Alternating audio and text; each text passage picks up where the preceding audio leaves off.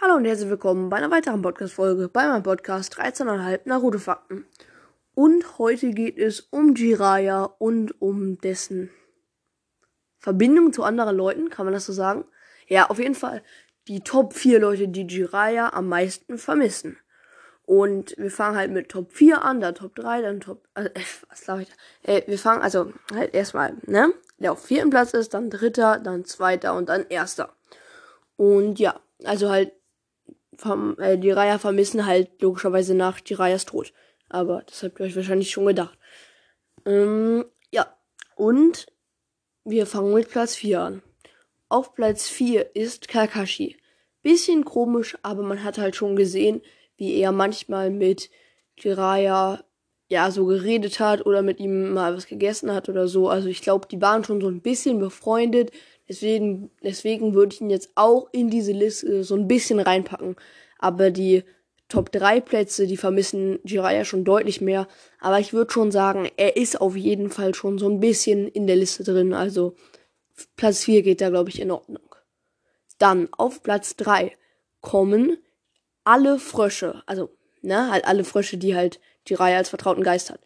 Die beiden ähm, ja, so einmal der ganz große Frosch, der, Herr, der Herrscherfrosch, dann seine beiden, seine beiden Freunde, die beiden, die dann immer auf seiner Schulter sitzen, dann aber noch Gamabunta und die alle auf jeden Fall, ich glaube, die vermissen ähm, ihn auch sehr, weil, ja, also, ne, die waren ja deren vertraute Geister und die standen ja schon, die waren ja schon so befreundet, kann man das schon nennen.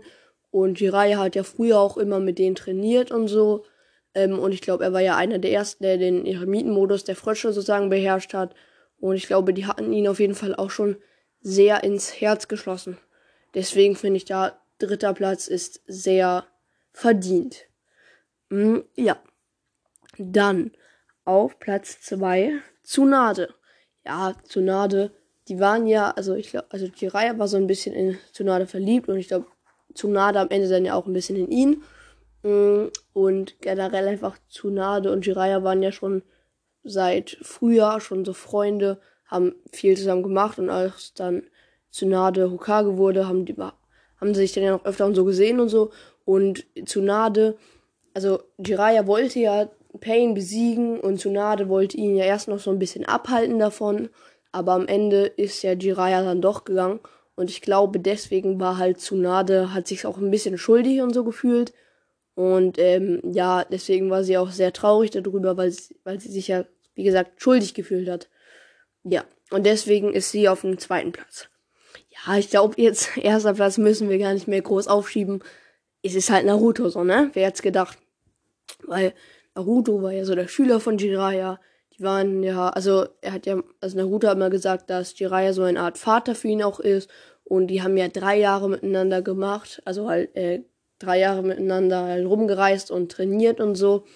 Mm, ja, also die waren, die waren halt, ja, halt wie Vater-Sohn-Beziehung so ein bisschen, weil ja Jiraiya, äh, Digga, weil ja Naruto so seinen Vater auch verloren hatte und die haben sich halt über alles gemocht und so.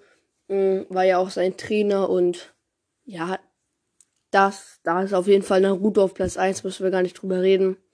Ja. Und diese Folge ist jetzt nicht so lang, deswegen überlege ich mir, ich rank nochmal Eiskugeln. Also kurz Pause für mich. Ihr, für, ihr hört ja den Cut sozusagen gar nicht. Und ähm, ich überlege mir kurz die Eiskugeln und welche Punktzahl ich denen geben würde.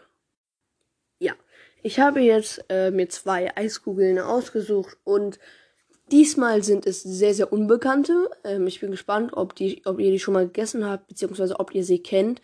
Ich glaube tatsächlich nicht. Also eine würde ich vielleicht kennen von den beiden, aber die andere vielleicht nicht, weil es sind schon zwei jetzt nicht so häufige, jetzt nicht sowas wie Vanille oder Schoko, die es so bei jedem, bei jeder Eisdiele zu 100% gibt. Also es ist schon was Außergewöhnlicheres.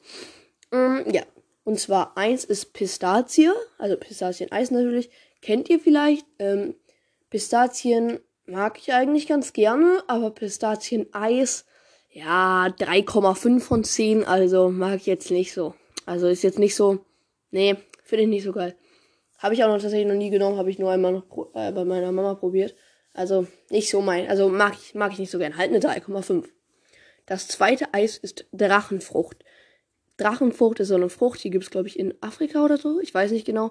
Und die gibt es halt auch als Eis. Die habe ich erst aber zwei oder dreimal in meinem Leben in, Eis, in Eisdielen gesehen. Und ich war schon wirklich in vielen Eisdielen.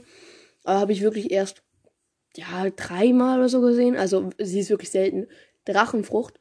Und das ist von mir aus ein, oh, das ist, glaube ich, eine 9,5 oder 10. Aber ich glaube, ich glaube 9,5, ja. 9,5, also wirklich sehr, sehr lecker.